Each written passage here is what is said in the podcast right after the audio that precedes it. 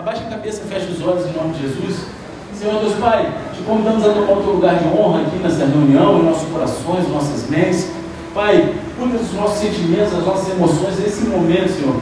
Conduza-nos, Senhor, a receber de Ti, Pai, qualquer barreira que esteja sendo, esteja sendo levantada nesse momento para impedir que teus filhos Pai, recebam de Ti, seja quebrada agora em nome de Jesus, Pai. Eles não olhem para esse altar e enxerguem o pastor Fernando, Senhor, mas eles ouçam a Tua voz através dos meus lábios, Senhor. Que tudo que eu venha falar venha direto da sala do trono, Pai, e encontre um coração fértil, Senhor, como um solo, pronto para receber uma semente para dar frutos, Pai. Em nome de Jesus, Pai, que haja cura, libertação, conversão, transformação, mas não permita que teus filhos saiam da mesma forma que entraram aqui essa noite. Em nome de Jesus. Jesus, eu repreendo, Senhor, todo espírito contrário ao teu, toda conversa paralela, toda falta de atenção, toda andação desnecessária, tudo aquilo que vem para roubar os teus filhos, Senhor, que caia em retirada agora, em nome de Jesus, Pai. Pai, pela tua misericórdia nós clamamos. Pai, conceda nos céus abertos e manifesta a tua glória nesse lugar. E quem crê nisso, diga amém. amém. Glória a Deus. Galera, a gente está quase no final da nossa série de mensagens sobre milagres e polêmicas. Mas não no final de Mateus, né? Vocês querem que pare por aqui? Olha lá, hein? Então hoje é a penúltima desse bloco que a gente está abordando o tema de milagres e polêmicas. E a passagem de hoje ela contém tanto um milagre quanto uma polêmica. E o milagre envolve Jesus expulsando o demônio de um menino. E a polêmica tem a ver com a incapacidade dos próprios discípulos de operar essa situação né, no menino, de expulsar o demônio, de operar ali a cura no menino. Né? Por que, que eles não conseguiram expulsar esse demônio?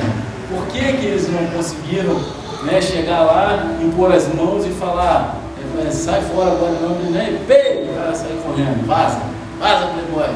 Não conseguiram. Amém? Então, para a gente entender um pouco melhor, vou pedir para que você abra a palavra de Deus no Evangelho de Mateus, capítulo 17, versículo 14 quem for achando dar uma eita glória aí, bem pentecostal, se você não tiver Bíblia, pega a carona na televisão. E se você não estiver achando, abre em qualquer lugar, faz cara de cachorro, mas fala assim: Meu Deus. Ainda bem que ninguém fala meu Deus.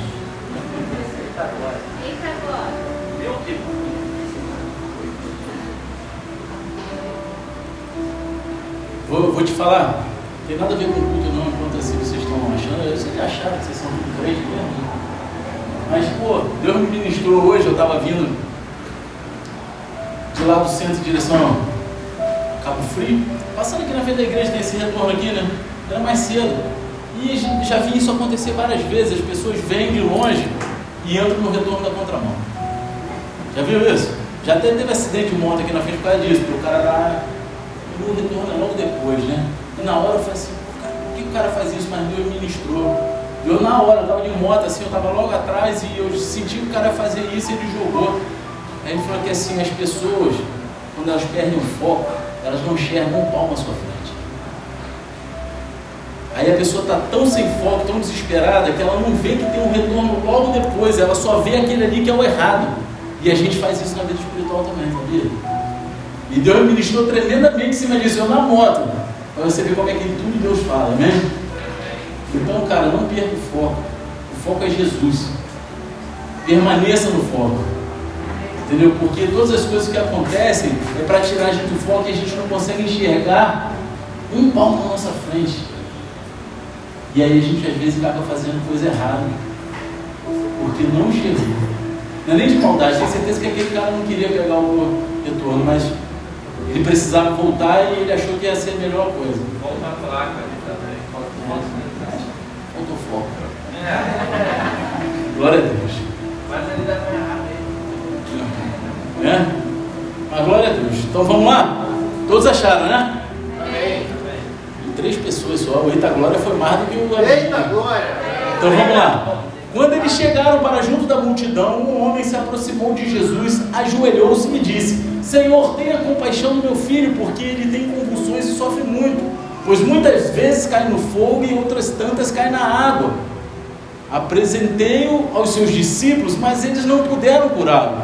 Jesus exclamou: Ó oh, geração incrédula e perversa, até quando estarei com vocês? Até quando terei que suportá-los? Tragam o menino até aqui. E Jesus repreendeu o demônio, este saiu do menino, e desde aquela hora o menino ficou curado. Então os discípulos, aproximando-se de Jesus, perguntaram em particular: Por que motivo nós não podemos expulsá-lo? Jesus respondeu: Por causa da pequenez da fé de vocês que vocês têm.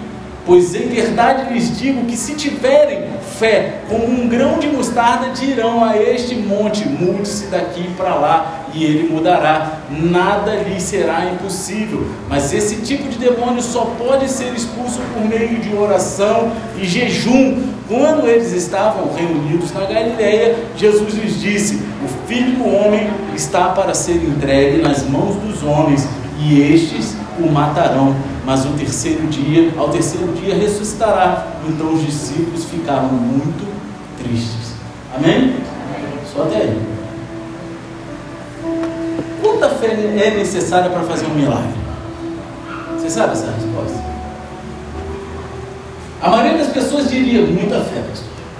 É necessário muita fé para operar um milagre. Só alguém com muita fé pode operar um milagre. Só que não é isso que Jesus diz na passagem de hoje. Jesus diz: se tiverem uma fé como um grão de mostarda, que é pequenininho, né? Pequenininho. Vocês tiram esse monte, mude-se daqui para lá e ele se mudará. Olha que eu tenho fé, eu repreendo as calorias da comida, não está adiantando não. Mas eu tenho fé. Repreendo a glicose, E uma semente de mostarda ela é bem pequena, né? Então parece que você não precisa de muita fé para que um milagre aconteça. Se ela é uma semente muito pequena, Jesus fala que uma fé do tamanho daquela semente é o suficiente para você operar um milagre, então não parece que você precisa de tanta fé assim. Não é isso? Só que Jesus também diz aos seus discípulos que a razão pela qual eles não puderam fazer o milagre foi por causa da sua pouca fé, né? a fé pequena que eles tinham. Então, qual é a parada, pastor? O que está acontecendo aqui? Que que você, você, quer dar um nó na minha cabeça? Eu não estou entendendo mais nada. Será que pouca fé impede milagres? Uma pequena quantidade de fé faz milagres? O que é essa fé que move montanhas? Então, é isso que a gente vai descobrir aqui hoje. Quem quer ir comigo? Amém. Vamos partir para dentro.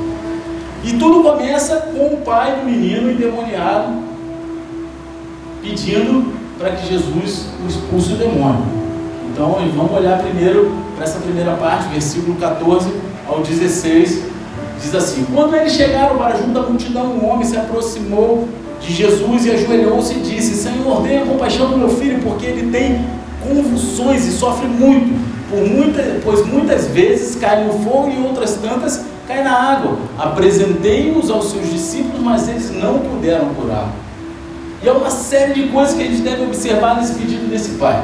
Em primeiro lugar, a gente deve observar a abordagem respeitosa do pai. Porque quando Jesus e seus discípulos se aproximam da multidão, aquele homem ele se aproxima de Jesus. Jesus e os discípulos vão até a multidão e aquele homem vem se destacando para se aproximar de Jesus e ele se ajoelha diante de Jesus. Ele se dirige a ele como Senhor, ele pede por misericórdia. Reflita sobre isso. E se o homem não tivesse se aproximado de Jesus? Jesus sabe do que eu preciso. Ele sabe. E se ele tivesse ficado lá no meio da multidão? Você quer viver algo acima da média? Você quer viver os milagres de Deus? Não seja mais uma multidão. Aproxime-se de Jesus. Saia da multidão e vá até Jesus. Se ele tivesse se aproximado de Jesus de uma maneira diferente, talvez com arrogância, ou exigindo que Jesus curasse seu filho, que muitas vezes a gente até sai da multidão, vai para perto de Jesus, mas a gente chega de uma maneira errada, sem reverência, sem respeito, de qualquer maneira. Ele poderia não ter recebido aquilo que ele precisava, não é verdade? Amém ou não? Então pense na tua vida agora, pense em você. Todos aqui um dia vieram a Jesus, amém? Amém, irmão? E se você nunca tivesse se aproximado de Jesus? Se você ficasse na multidão em vez de vir a Jesus? Ou se você viesse a Jesus de uma maneira desrespeitosa, fazendo exigências em vez de buscar a sua misericórdia? Talvez você que esteja aqui, se você estiver vivendo isso, talvez você não receba aquilo que você precisa. E Ele está ali com todas as ferramentas para derramar sobre a tua vida as tuas necessidades. Aquilo para suprir as tuas necessidades. Eu não estou falando de dinheiro aqui não, né? Eu estou falando de necessidades emocionais, sentimentais, espirituais. O Pai, ele se aproxima de Jesus respeitosamente, ele pede misericórdia e recebe misericórdia. E isso nos encoraja a levar nossas necessidades e esperar Jesus para pedir misericórdia e ajuda a Ele também. Você quando está com algum problema, o que, que você faz? Você primeiro esperneia, faz um monte de coisa para depois levar para Jesus, ou a primeira coisa que você faz é levar Jesus com reverência, pedindo misericórdia. Senhor, tenha misericórdia de nós. Tenha misericórdia disso. Porque ele foi respeitosamente, ele pediu. Em seguida, a gente deve observar para o filho sofredor. O homem nem está pedindo ajuda para si mesmo. Ele não chega lá, Jesus me ajuda. Mas ele está pedindo ajuda para o filho. O filho está tendo convulsões, ele está sofrendo muito, ele precisa de supervisão constante. Porque muitas vezes ou ele cai no fogo ou ele cai na água. A gente não tem muitos detalhes aqui do que, que o filho do cara tinha, mas parece que ele estava tendo um tipo de ataque epilético, amém? Não é isso? E além disso, descobrimos que também há um demônio envolvido. Descobrimos também que há um demônio usando essa situação. Porque nem todas as doenças são causadas por demônios também, amém? Mas há vários exemplos na Bíblia de possessão demoníaca se manifestando como doença. Então não seja aquele crente religioso que vê um cara doente e fala, isso é demônio, isso é pecado. Porque senão você se torna igual aos fariseus. Eles faziam isso. Amém? Então, demônio parece estar ali tentando prejudicar aquele menino, porque as convulsões geralmente acontecem quando o menino está perto do fogo ou da água. Ele está querendo tirar a vida daquele menino. Ele está querendo ceifar a vida daquele menino. Né? Porque ele poderia morrer queimado ou afogado. O filho do homem, ele está sofrendo muito. Então ele leva seu filho aos discípulos de Jesus. Só que eles não conseguem curá-lo. Ele leva lá e fala assim, ó cara, você imagina, aqueles 12 ali, aqueles caras são sinistros. Vai lá, não eram 12 não, depois mais pra frente você vai ver, né? Eu vou te falar agora, porque não eram os 12 que estavam ali, mas eram, eram, eram 9. Tinham 9 lá, né? Então ele foi dos 9, falou que pô, aquele 9 lá é, é seguidor daquele cara lá, eles operam cura e pá, não sei o que, vai lá, leva lá que vai dar bom. Pode confessar quantas vezes ou você, ou uma vizinha, algum parente teu foi numa igreja porque disseram que tinha um pastor lá que orava e operava cura, porque tinha isso. Amém? Amém? Pode falar, não é verdade? Então, a gente deve se lembrar de tudo que aconteceu enquanto Jesus estava no Monte da Transfiguração com Pedro, Tiago e João. Logo, 12 menos 3. Porque isso aconteceu enquanto eles estavam lá. Pai levou o menino para os discípulos enquanto Jesus estava no monte da transfiguração com os outros três. Então tinham nove lá. Então os nove discípulos restantes que tentaram ajudar, mas não conseguiram expulsar o demônio e curar o menino de suas convulsões. Porque se Pedro estivesse lá e põe para expulsar, cara não sai, ele corta a cabeça, vai sair no lado do tapa. Né? né? Aí, essa palavra não é estar falando, tem tipo de demônio que sai né, com jejum e oração. Tem tipo de demônio que sai na base da pancada. Por isso que eu tenho lá uma ripa lá atrás, meu irmão. De um lado escrito amor, do outro misericórdia. Mas tu não tem amor, não toma. Misericórdia também tem, toma.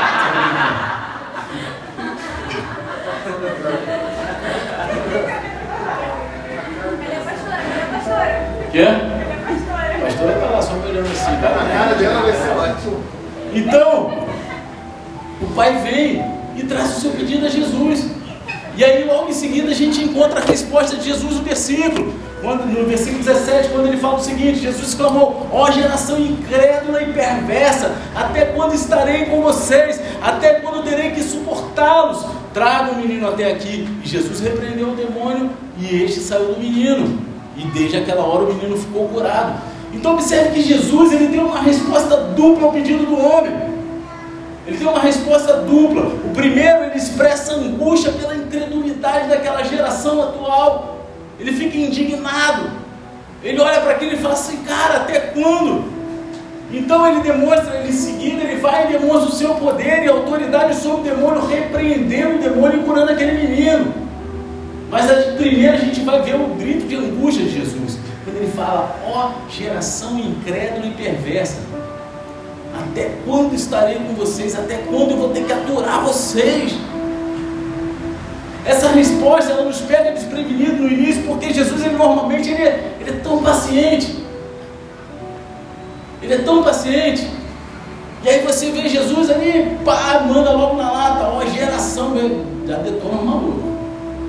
E Deus, Ele é incrivelmente paciente com cada um de nós. Ele tem muita paciência, não é verdade? Quantos aqui dão um trabalhinho? Muitas vezes é incrédulo, perverso. Mas que eu não sou perverso, não. Talvez de vez seja. Você vai entender por quê. E na verdade, uma das razões pelas quais Jesus ainda não voltou é porque Deus ele está esperando pacientemente que mais pessoas venham ao arrependimento. Porque é o desejo dele. E isso está na Bíblia. 2 Pedro 3,9 diz o seguinte: O Senhor não retarda a sua promessa, ainda que alguns a julguem demorada. Pelo contrário, Ele é paciente com vocês, não querendo que ninguém pereça, mas que todos cheguem ao arrependimento. Ele quer que todos cheguem ao arrependimento. Tem paciência, está com paciência. Só que o tempo está acabando. Né? O tempo está acabando. Só que a Bíblia também nos diz que a gente não deve subestimar a paciência de Deus. Embora a paciência de Deus ela seja ilimitada, o período de tempo em que ele exerce a sua paciência não é. Vai chegar um momento em que Deus vai dizer basta. E sua justiça perfeita, ele vai trazer o julgamento justo sobre os indivíduos e nações. E de fato, o mundo né, todo vai receber essa justiça, esse juízo. E todos nós merecemos. Aquilo que nós merecemos, a gente vai receber de Deus. Amém? Amém. É no julgamento. Então a gente tem um vislumbre disso, no grito de angústia de Jesus aqui, enquanto ele antecipa deixar esse mundo e retornar ao Pai. Jesus ele descreve a geração atual do seu tempo como incrédula e perversa. E a palavra incrédulo aqui ela significa simplesmente sem fé, ausência de fé. A palavra traduzida como perversa, ela significa algo torcido ou distorcido. E nesse contexto ela fala de corrupção moral. Por causa da incredulidade, essa geração ela foi incapaz de ver ou pensar com clareza. Eles eram imorais, eles eram corruptos. Imoralidade e incredulidade muitas vezes andam juntas. Eu vi um meme aí ontem, hoje, sei lá, na internet, que acho que estava em inglês, né? Mas aí tinha. Era, era a mesma pessoa, né? Só que dividido em dois. Aí o cara vivendo no mundo para Satanás e o cara vivendo no, na igreja para Deus. Só que os gestos, as roupas, as atitudes eram as mesmas.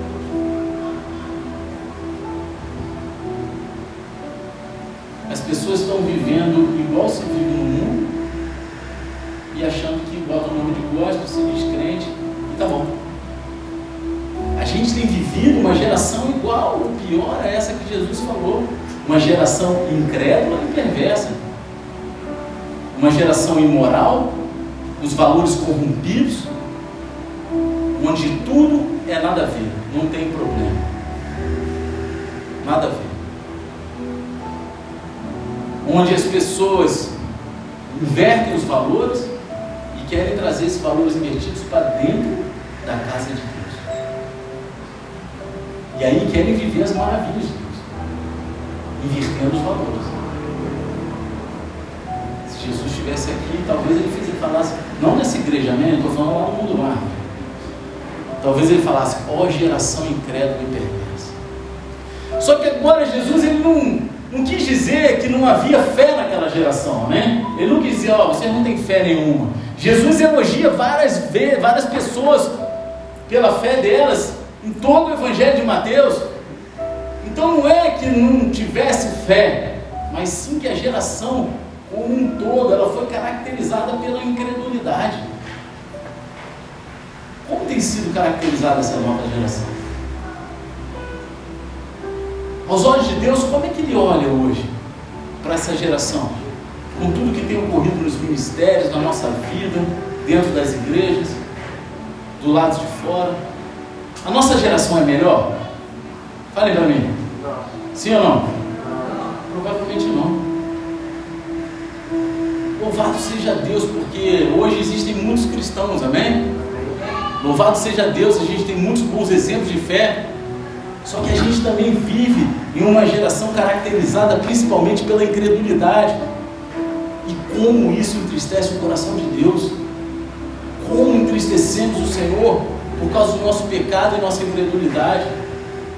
A gente falta fé, às vezes, para fazer as coisas menores no reino de Deus. Muitas vezes a gente corrompe a palavra de Deus ao nosso prazer, ao nosso benefício. Benefício de algo que a gente quer alcançar. Jesus ele fez um grito de angústia semelhante mais tarde, quando ele se aproximou de Jerusalém. Ele olhou para Jerusalém e falou: Jerusalém, Jerusalém, você mata os profetas e apedreja os que lhes são enviados. Quantas vezes eu quis reunir os seus filhos como uma galinha junto os seus pintinhos debaixo das asas, mas vocês não quiseram. Jesus ele desejava ajudar o povo de Jerusalém. Ele desejava ajuntá-los como uma galinha junto os pintinhos debaixo das asas. Só que eles não estavam dispostos. Eles não queriam. E você? Porque Jesus também deseja te ajudar. Ele deseja te acolher debaixo das asas dele. Você está disposto a se submeter? Você está disposto a ouvir, a viver, a entregar, a confiar? Ou você faz parte dessa geração incrédula, distorcida, que se afasta de Cristo e sua misericórdia? Eu não estou falando de desviar da igreja, não, cara. Porque está na igreja não te dá passaporte para o céu. Está dentro da igreja não faz de você um super cristão. O que faz de você um cristão é suas escolhas. É aquilo que você faz quando ninguém está vendo, só Deus está vendo. O pai ele foi lá e fez o seu pedido, e Jesus ele responde primeiro expressando angústia por uma geração incrédula. Será que quando a gente não chega para o pai e fala assim, pai, olha aqui isso aqui, ele não está lá gemendo, angustiado por uma geração na qual a gente faz parte dela? E então, em seguida, ele vai lá e demonstra poder e autoridade sobre o demônio. O pai diz a Jesus: Olha, eu trouxe meu filho aos seus discípulos, mas eles não puderam fazer nada, não botaram frouxura. Aí Jesus, então traga para mim. Eles não resolveram, vem aqui que eu resolvo. E a gente já viu Jesus expulsar demônio várias vezes no Evangelho, amém? amém. No Evangelho de Mateus aqui, a gente já, pô, já viu, pô, quase. Né? O Evangelho de Mateus aqui, que tem expulsão de demônio, é quase um descarrego. Pei. E esse é o último exemplo que Mateus registra para nós. Expulsão de demônio. Jesus repreende o demônio, o demônio sai do menino e o menino é curado imediatamente. Esse é o poder e a autoridade de Cristo. Uma palavra de Jesus e Satanás foge. Eu não vou cantar musiquinha. Já está ecoando no coração de vocês.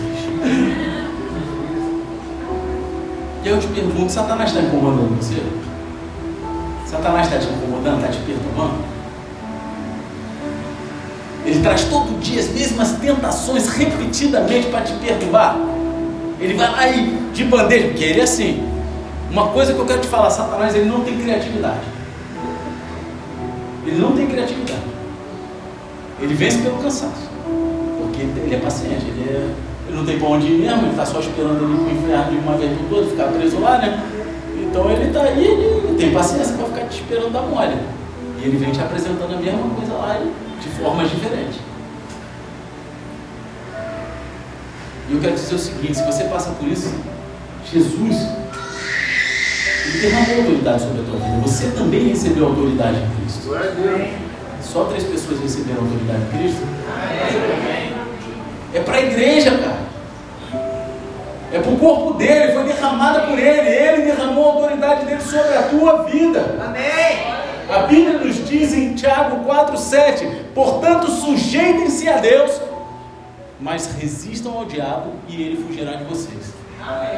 Observe que é um processo de duas etapas. Primeiro você se submete, depois você resiste. Primeiro você vai lá e se submete a Deus. Então não tenta enfrentar o diabo com as suas próprias forças. Não tenta enfrentar o diabo naquilo que está na tua mente, naquilo que nas tuas convicções. Você nunca vai derrubar o diabo dessa forma. Submeta-se a Deus e depois resista. Resista ativamente ao diabo e às suas tentações. Submeta-se a Deus. Resista ao diabo e ele fugirá de vós. Amém. Cara, mas submeter a Deus não é vir à igreja quarta domingo. Submeter a Deus não é ir na célula terça-feira. Submeter a Deus é tomar as decisões difíceis. É amar os que te perseguem. Se submeter a Deus é dar bom testemunho. Se submeter a Deus é fazer escolhas que te doem na carne, mas você sabe que vai agradar a Deus. Se submeter a Deus é renunciar aquilo que você sabe que não agrada a Deus. Se submeter a Deus é seguir a direção de Deus. É viver a verdade que Ele nos deixou escrita em Sua palavra. E só assim o diabo vai fugir de você quando você resistir. Porque se você resistir o diabo sem se submeter a Deus, ele vai ficar rindo da tua cara. E como tem crente tomando risada do capeta na fachada? Estou entendendo a linguagem, né? Amém. Como tem? Submetam a Deus. Submetam a Deus. Não é só dentro da igreja. Como é que você trata a tua esposa dentro de casa? Como é que você é no teu, no teu trabalho? Pô, aqui não acontece isso não, graças a Deus, né? Pô, preciso por retiro aí. Mas da igreja de Deus, vou meter um, um atestado. Quem, meu Jeová? Aqui ninguém fez isso não, em nome de Jesus, né? Marca um gabinete lá, Carol, vai, vai marcar por aqui. Você está entendendo? Como que a esposa cuida do lar e do marido? Como que você é como funcionário? Como você é como patrão? Isso tudo vai determinar como se você submete a Deus ou não. Você está sendo pautado naquilo que a Bíblia diz que é o certo, o correto?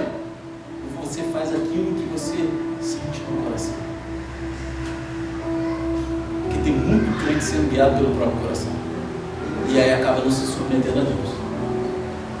Eu senti no meu coração, pô, isso aí deve. Pô, toma um remédio. Um cardiologista bom pra caramba cara. Não é não? Eu te apresento um cardiologista bom. Coração. Ah, Enganoso é o coração do homem, cara. Deus ele revela pra gente. Primeiro sua palavra. Tem gente que quer procurar coisas sobrenaturais e Deus não vai falar nada, porque já está na palavra dele. Ele vai falar, meu irmão, vai ler, cala a boca, para de derrubar. Deus falou quase isso para Moisés. Moisés foi ficar lá perturbando ele na porta lá do, do Mar Vermelho. Cala a boca, faz a tua parte aí, meu irmão. Levanta o cajado, vai lá, não sabe o que tem que fazer. Está na palavra, cara. E aí o crente quer ficar vendo fogo na sarça ardente. Meu irmão, se Deus quiser fazer, ele vai fazer. Não vamos para o monte orar, fazer campanha de. Cara, se Deus deu a direção fazer, faz. Não estou falando que campanha não é de Deus, é de Deus. Eu faço aqui. Às vezes já fiz, né? Amém? Amém. Com um, com o outro, às vezes parada pessoal. Estou falando disso, mas às vezes o cara quer ir para o monte só para ver a sarça ardente. Só para ver o um negocinho, só para sentir um, um meninozinho. Cara, Deus não trabalha dessa forma, cara. Não é disso. Sabe? Não é assim que Deus trabalha. Está lá na Bíblia aquilo que Ele quer de você. Aquilo que a gente precisa para ter uma vida piedosa em Cristo, viver e submeter a Deus, está na palavra. O resto é o sobrenatural, que se você se submeter, você vai viver, é natural. Amém. Se você se submeter a Deus, vamos lá, alguém vê. Eu não vou falar isso não, senão. Ah. Alguém vê uma árvore fazendo a força. Sabe aquela que tu faz quando vai no banheiro? para nascer folha, para nascer fruta. Alguém vê? É a mesma coisa, cara. Ninguém tem que fazer um esforço absurdo para dar frutos em Deus, para viver o Evangelho, os milagres. Se tiver submetendo a Deus, as coisas acontecem, elas fluem. Não é na força, ela vai e acontece. Vocês estão entendendo? Amém? Amém? Então a gente viu aqui o pedido do Pai, a gente viu a resposta de Jesus e a gente chega agora a um ponto crucial da passagem, que é a discussão de Jesus com os seus discípulos sobre fé. Amém? O que os discípulos deixaram de fazer, Jesus vai lá e faz com facilidade. Aquilo que Jesus tiveram dificuldade, não conseguiram, Jesus vai lá e pega. Recebe com a mãozinha, deu logo um tapa na orelha. Recebe meu nome. Recebe meu nome, né? Recebe meu nome. Deu um tapão. Sai. O capeta foi parar lá do outro lado. Né? Então eles veem Jesus perguntando por que eles não conseguiram expulsar o demônio. Jesus fala sobre fé. A discussão é um pouco confusa no início, porque Jesus ele parece estar dizendo duas coisas ao mesmo tempo. Primeiro, ele diz que o problema é que eles têm uma fé pequena, eles têm pouca fé. Amém? Pouca fé, café. Café, não pode ter pouco café, tem que ter muito café. Muito café. Mas então ele vai lá e diz a eles que se eles tiverem fé tão pequena quanto um grão de mostarda, eles podem mover montanhas. Oh, vocês têm pouca fé, a fé de vocês é pequena.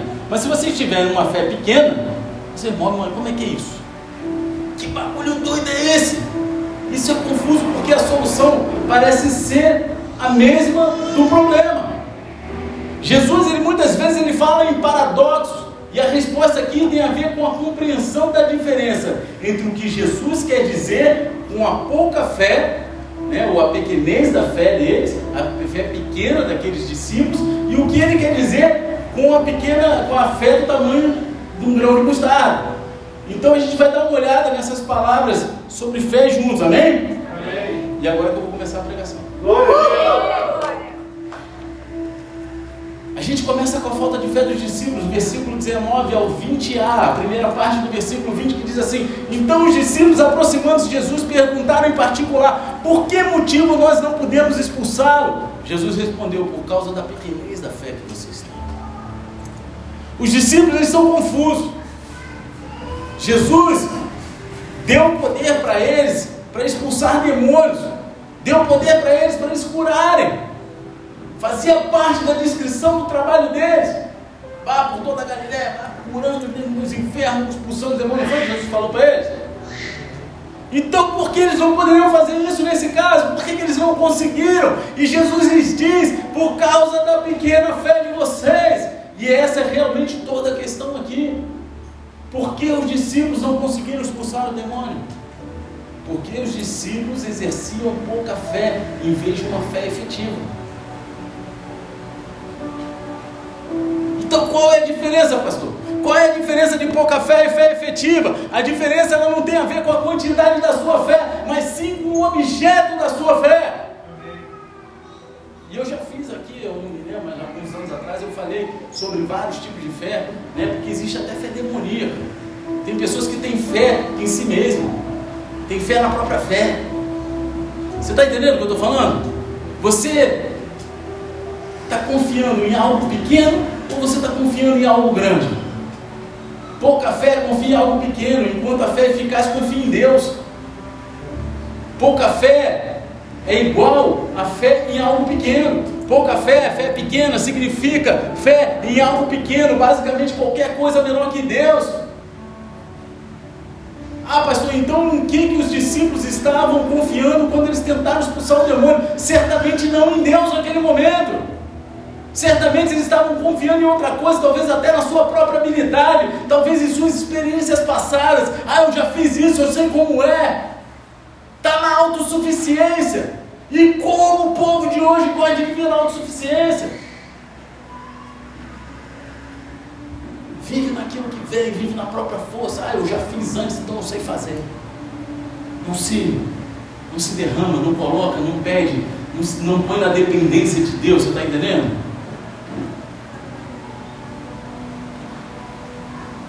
Ah, lá no passado eu já fiz isso, então dessa forma. Eu quero te explicar uma coisa, meu irmão.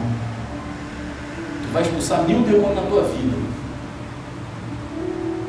Talvez seja mil formas diferentes. Tipo na escola. Mil e uma maneiras de expulsar demônio. Tem demônio que quer aparecer. Se tu ficar fazendo estardalhaça, ele cresce mais. Aí tu tem que ficar caladinho só louvando. Tem demônio que só sai na base do tapa mesmo. Tá de. Tô brincando. Não faz isso não. Ah, pastor falou, dá tapa na cara, dá tapa. Não, faz isso não, meu. Mas tem demônio que só, só você adorar, você, você pode gritar, expulsar em nome de Jesus, ele vai sair. Mas você começa a louvar, ele vai embora.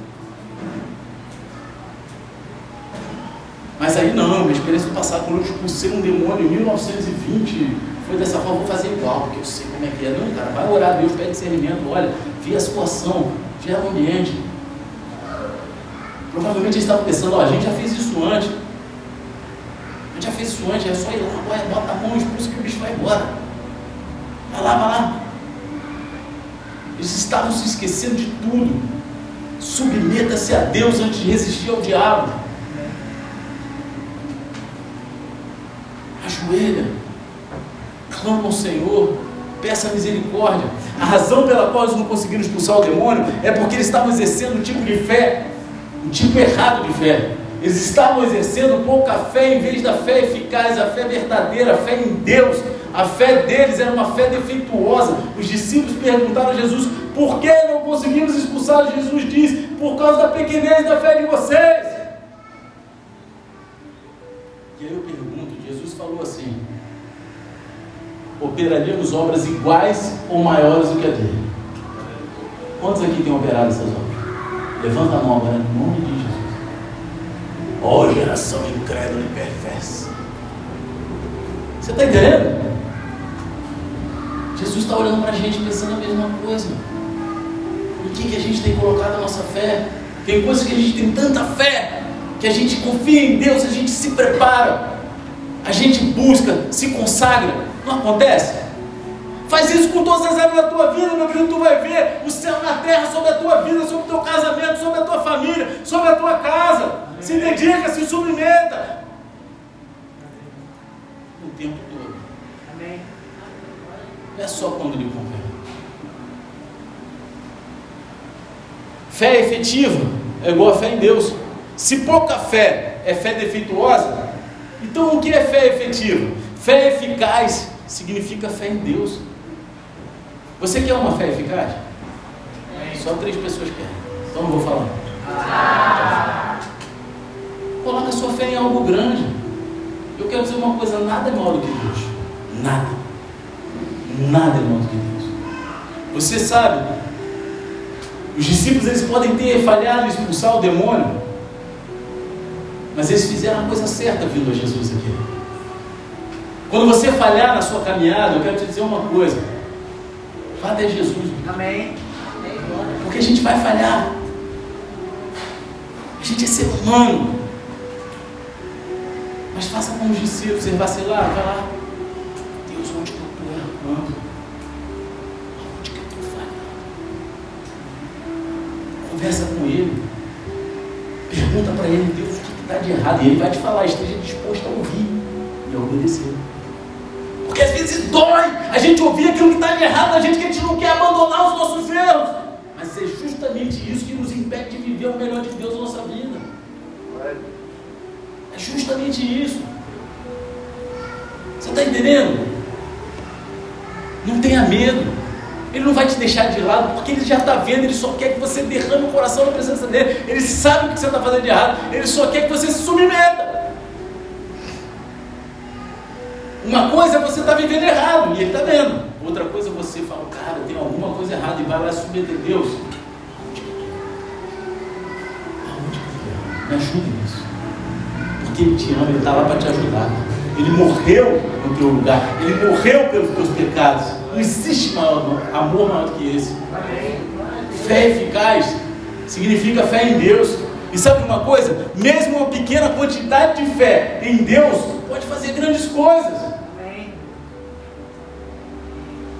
Entenderam?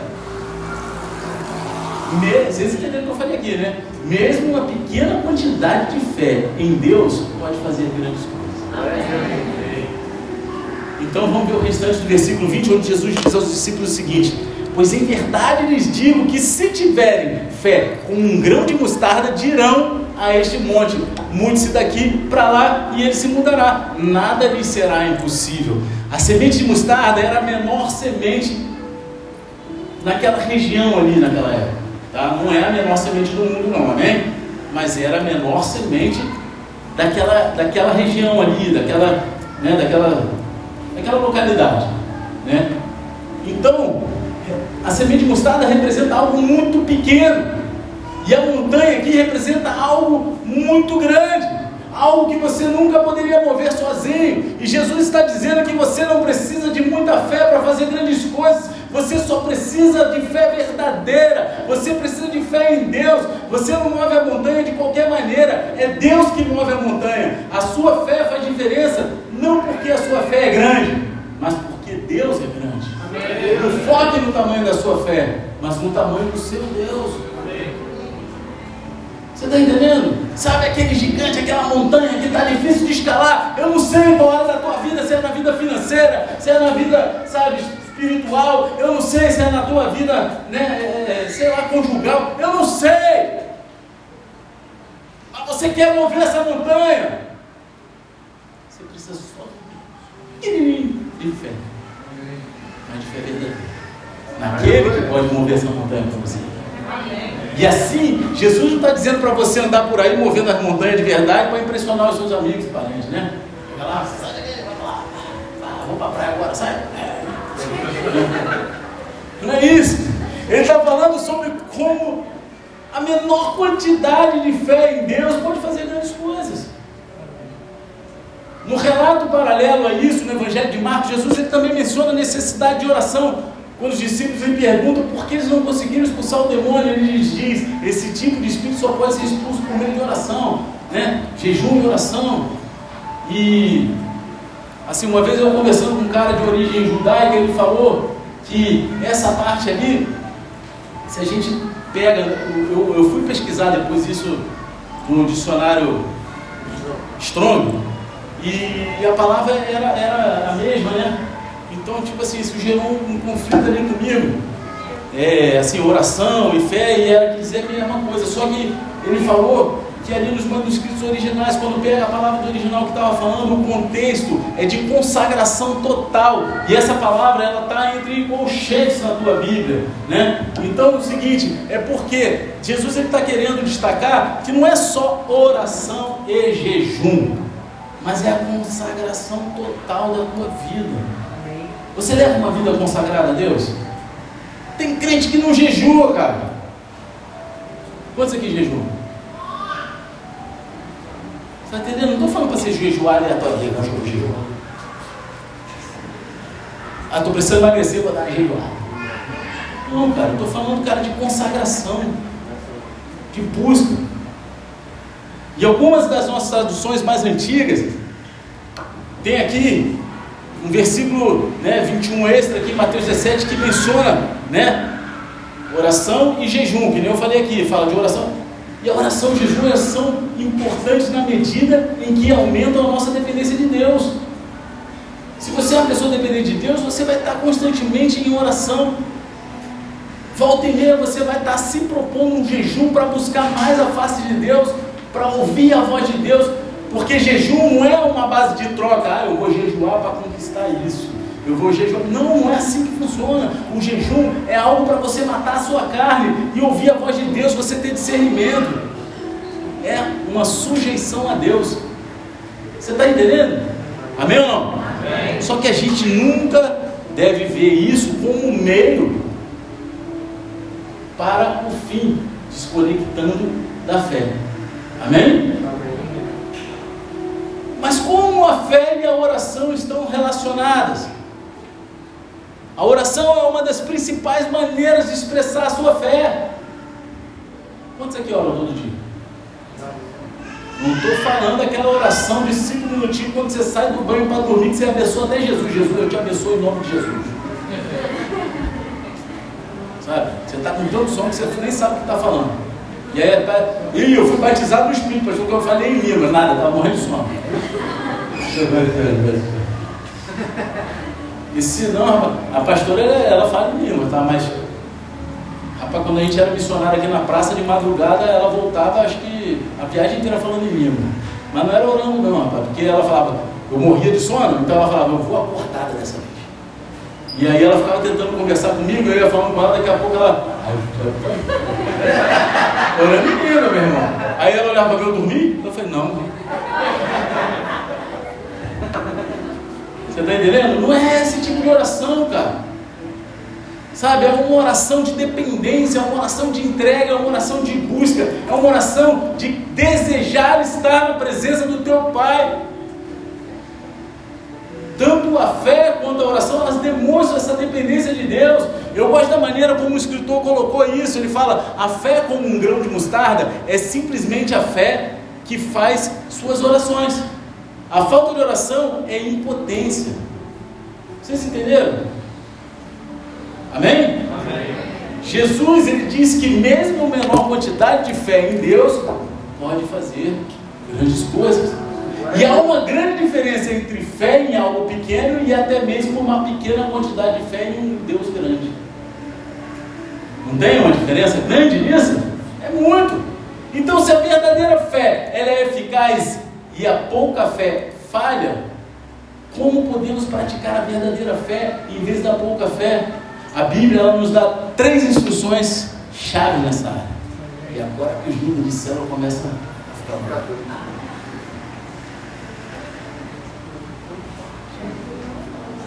Em primeiro lugar, creia na palavra de Deus. Salmo 145, 13 diz o seguinte: O Senhor é fiel em todas as suas promessas e é bondoso em tudo o que faz. Deus é fiel, a palavra dele é verdadeira. Se você quer praticar a verdadeira fé que move montanha, você precisa acreditar na palavra de Deus. Você não pode ter dúvida, você não pode titubear, porque aí já faltou fé.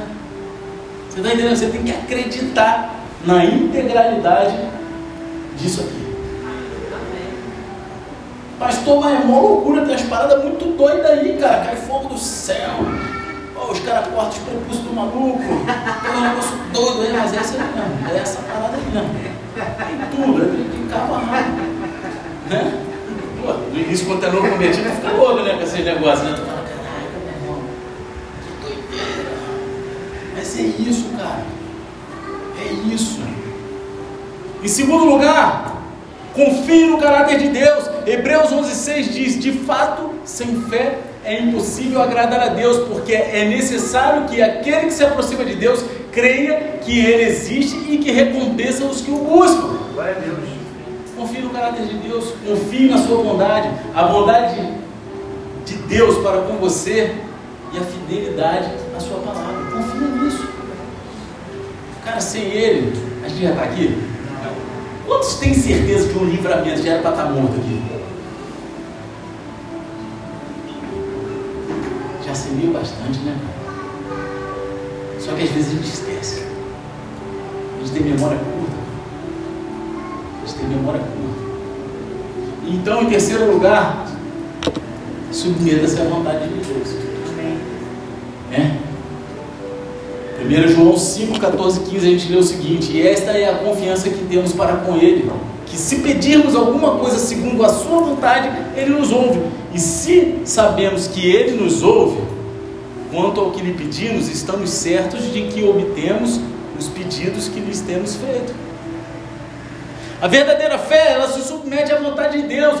Deus, Ele não promete que se você tiver fé suficiente, você vai poder fazer o que quiser. Isso seria perigoso, amém? É, imagina, ó, se tiver fé, você vai, oh, vai ser. Doideira. Ia ser perigoso.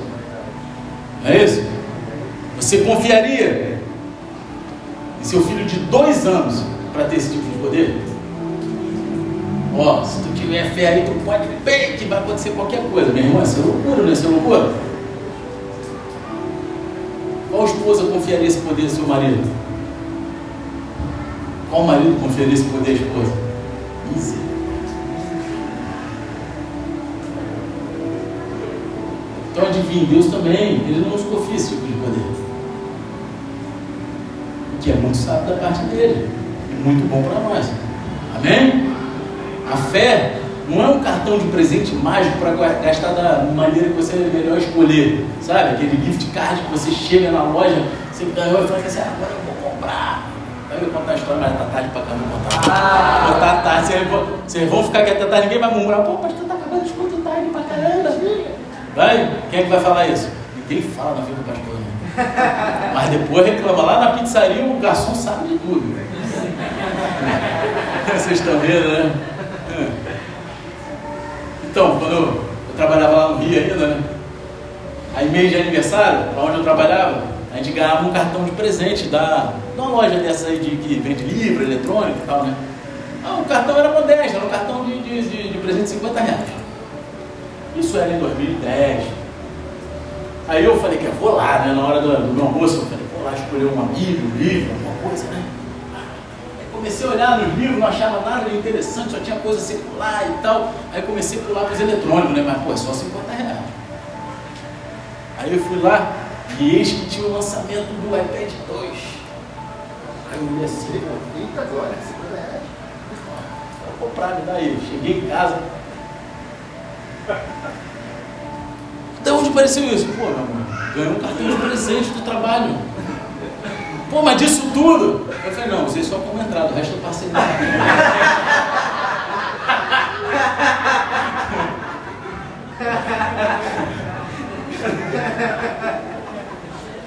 Entendeu? Entendeu? Não é um, um cartão mágico para você usar da maneira que, quer, que você quiser. Não é isso que Deus está fazendo aqui. A verdadeira fé, ela pede o que Deus quer. A verdadeira fé está alinhada com o coração de Deus. Deus sabe o que é melhor de qualquer maneira. A verdadeira fé, ela se submete à vontade de Deus. Glória a Deus. Aí eu nem conto o final disso, né? Dessa história da internet. Aí ela olhou assim, gastou esse dinheiro todo para quê? Para que, que serve isso? Esse negócio aí? Eu falei, não, usa comigo. Ah, aí eu falei, toma aí. Deixei na mão dela, né? No dia seguinte estava eu e ela na loja lá para comprar uma parcela outra. Não foi, meu? O iPad eu comprei com um cartão de presente, não foi? Não foi? Olha lá, lá. Ela tá rindo lá. Não menti, né? Mas, pô, entendeu? Eu não usei o cartão de presente? Pô, não sei. E ainda semeei na vida dela logo agora, lá, meu irmão. Agora virando dois monstrinhos na tecnologia. Então, Aí finalmente a gente chega para acabar, está acabando, né? A gente chega à predição de Jesus sobre a sua traição, sobre a morte e ressurreição, no versículo 22 e 23, quando fala o seguinte: quando eles estavam reunidos na Galiléia, Jesus lhes disse: O filho do homem está para ser entregue nas mãos dos homens, e estes o matarão, mas ao terceiro dia ressuscitará. Então os discípulos ficaram muito tristes. Então, essa é a segunda vez que Jesus prediz o seu sofrimento e morte e ressurreição. Aqui em Mateus, a primeira foi lá em Mateus 16, 21.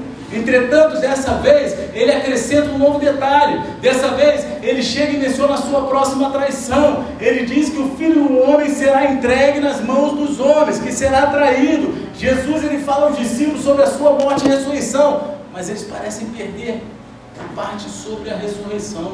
Aquele sentimento que foi gerado aqui, que deram glória a Deus aqui, da ressurreição, é o que deveria ser gerado mesmo, mas eles perderam.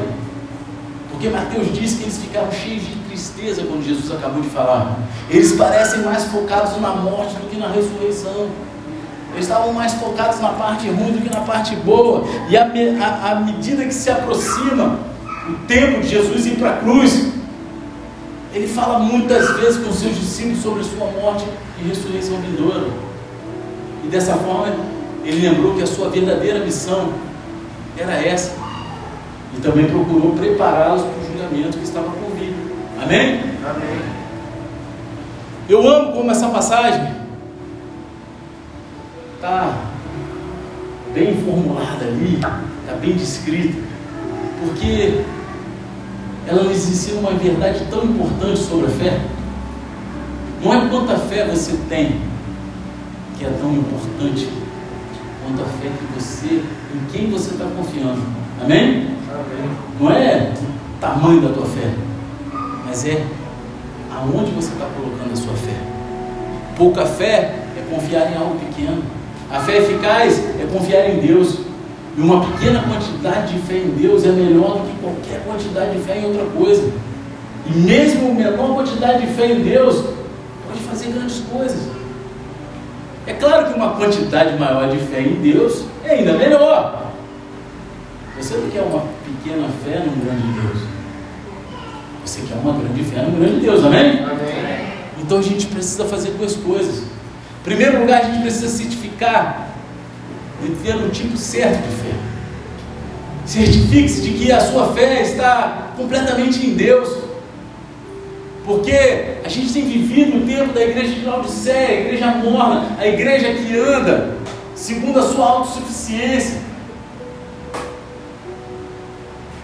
Pessoas que confiam no seu, no poder do dinheiro, no poder do, do, da força do braço.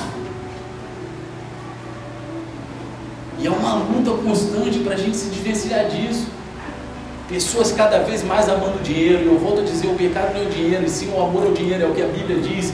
Não fala que o dinheiro é a raiz de todos os males, mas fala que o amor ao dinheiro é a raiz de todos os males. Porque as pessoas colocam a fé em algo. A fé que se eu conseguir isso, vai ser mais fácil por aquilo. Mas, meu querido, tu tem um Deus que ele não precisa de nada para fazer o mundo. Amém. Glória a Deus era um nada e virou isso maravilhoso. Tem um pastor que eu conheço que ele fala que é assim, cara, se essa teoria do Big Bang fosse verdade, que uma explosão transformasse algo que é um nada em algo tão bonito, eu ia explodir um monte de ferro velho para pegar a Ferrari, meu irmão. É só três pessoas entenderam. Está entendendo? É porque a teoria do Big Bang é a teoria do que? Da evolução. E a, e a que a gente crê é a Bíblia, é a teoria do quê? É a criação. Nós fomos criados por Deus. A explosão, na, se explodir uma garrafa, não vai fazer dela algo mais bonito, e sim algo horroroso, senão a Ucrânia estava linda agora. Então, meu querido, não sei o que você está passando, mas a tua fé tem que ser em Deus. Então, uma vez que você tenha o tipo certo de fé, peça a Deus para aumentar a sua fé. Cara, agora eu estou canalizando minha fé no lugar certo. Agora eu sei em que, que eu tenho que crer. Eu sei onde eu tenho que botar. Agora aumenta a minha fé, Deus. Porque mesmo que uma pequena quantidade do tipo certo de fé seja melhor do que uma grande quantidade do tipo errado, uma grande quantidade do tipo certo de fé é, melhor, é o melhor de tudo. Vocês estão entendendo ou estou dando uma na cabeça de vocês?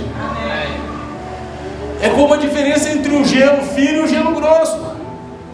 O gelo fino é como a pouca fé, ou seja, fé no objeto errado. Não importa quanta confiança você tenha, quando você sai no gelo fino, você tá, vai cair. Amém? Quem aqui já, já patinou no gelo? Já patinou? Aí como é que é o Caiu? Caiu? Mostrei.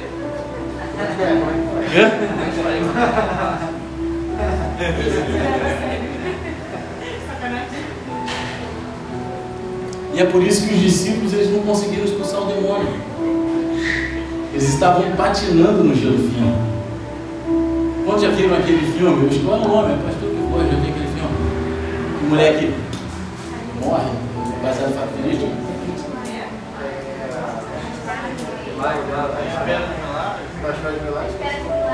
Espera de milagre?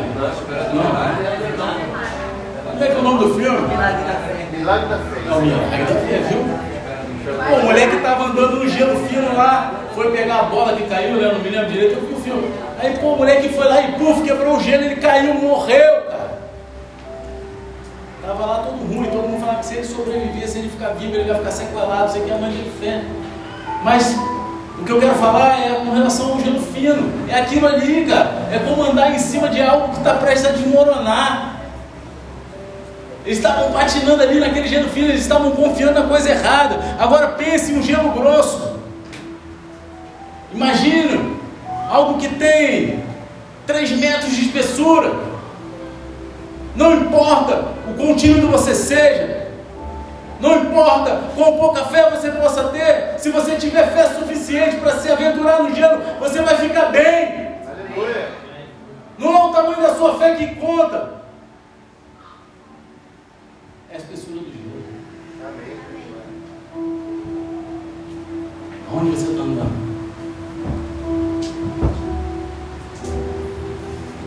O mesmo com a fé em Deus. Sabe aquela música? Onde os meus pés podem falhar? Os meus pés podem falhar, mas embaixo do meu pé tem grosso. Ele não, vai quebrar. Então, se pouca fé em Deus é tudo o que é necessário, então por que precisamos crescer em nossa fé? Tudo depende de como você quer passar pela vida, meu querido. A. Você quer ser mais um, você quer fazer a diferença. Você quer passar pela vida ansioso, nervoso, tímido, trêmulo, enquanto anda um giro de 3 metros e meio de espessura. É isso? Ou você quer sair confiando nesse grande giro do poder e do amor de Deus e se mover livremente? Essa é a diferença entre uma pequena fé em Deus e uma grande fé em Deus. Não se contente com pouca fé. Isso é, fé em algo pequeno. Tenha fé em Deus, mas também não se contente com uma fé pequena. Uma pequena quantidade de fé em Deus. Não se contente com isso. Busque mais. Glória a Deus. Todos nós precisamos crescer em nossa fé em Deus. Baixe a cabeça e feche os olhos. em nome de Jesus. Glória a Deus. Eu não sei o que você passou, eu não sei como está a sua vida.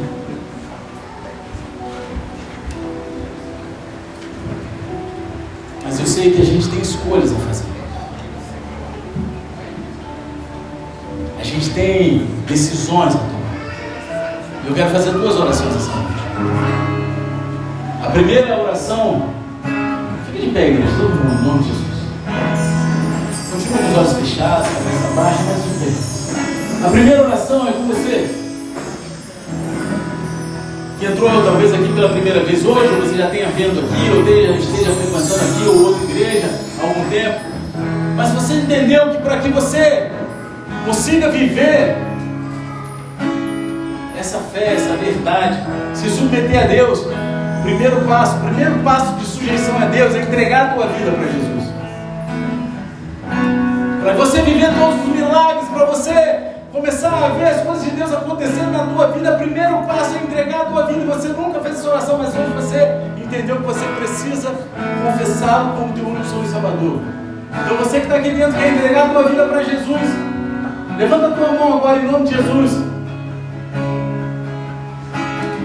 E repita comigo essa oração. Senhor Pai, Senhor Pai, me perdoa me perdoa por todo o tempo todo o tempo. Que andei longe de Ti. que andei longe de ti. Mas essa noite Mas essa noite eu entrego eu entrego meu coração meu coração no Teu altar no teu altar. e reconheço e reconheço que Jesus que Cristo, Jesus Cristo, aquele aquele que morreu na cruz por mim. morreu na cruz por mim, por mim, e ao terceiro e ao dia terceiro dia ressuscitou, ressuscitou, é o meu único. É o meu único Senhor e Salvador. Senhor. Pai, Pai, escreve meu nome no livro da vida no livro da e me conduza até a eternidade. Em nome de Jesus. Amém. E amém. Continua com a mão levantada, Senhor Deus Pai, apresenta essas vidas aqui no teu altar. São filhos e filhas se arrependeram, entregaram seus corações a Ti, declararam teu senhorio sobre a vida deles, Senhor. Livre de todo mal, de toda a retaliação do inferno. Coloca os teus anjos acampados ao redor deles, em nome de Jesus, Pai. Eu te peço, Senhor. Pai, que eles venham ser a essência do teu amor nessa terra. Que eles venham exercer a verdadeira fé em Ti, Senhor.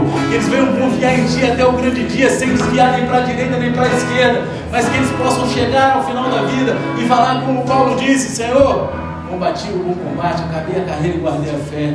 Pai, em nome de Jesus, que eles se sintam um só contigo através do corpo da igreja, semeando amor por onde eles forem, Senhor. Em nome de Jesus, Pai. Amém amém. Aplausos Jesus.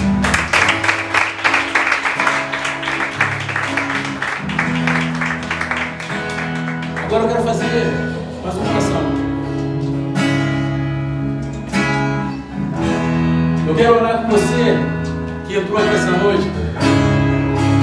Você é um bom cristão. Você frequenta a igreja, você faz as suas orações. Identificou que muitas vezes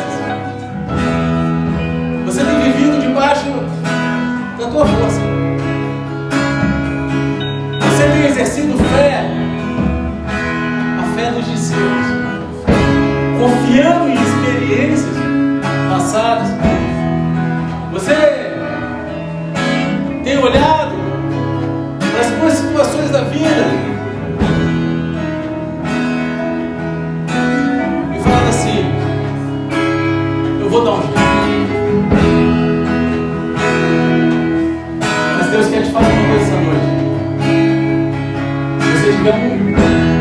fé do tamanho de um grão de mostarda, fé verdadeira, fé eficaz, que Deus certo, se submeter a Ele. Porque essa noite Deus está te chamando a se submeter a Ele. Então se você está aqui essa noite, você sabe que você tem tomado decisões.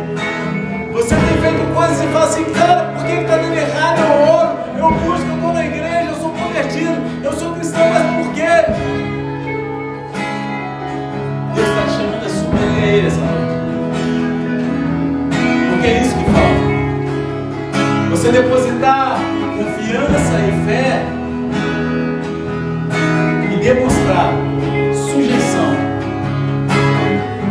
Então, se você sabe que essa palavra rasgou o teu coração, sai do teu lugar em nome de Jesus.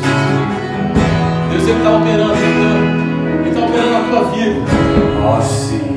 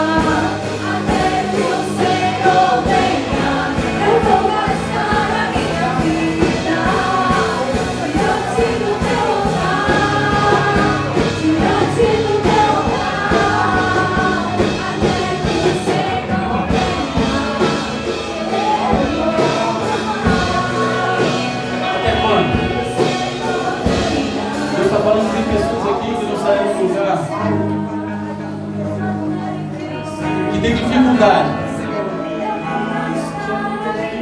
de reconhecer, de voltar atrás, de falar assim, cara, onde eu estou errando? E permanecem, e persistem, e ainda usam o nome dele falando que esse Deus vai me dar vitória. Deus está falando você, sai do teu lugar. Ele está te quebrando para te fazer de novo. Ele quer que você aprenda a depositar confiança nele. Ele quer que você mude as atitudes, as estratégias, os caminhos. Entenda isso. Sai do teu lugar, Deus está falando com você. Até quando vai endurecer o teu coração, diz o Senhor? Até quando? Eu não trabalho da forma que vocês querem.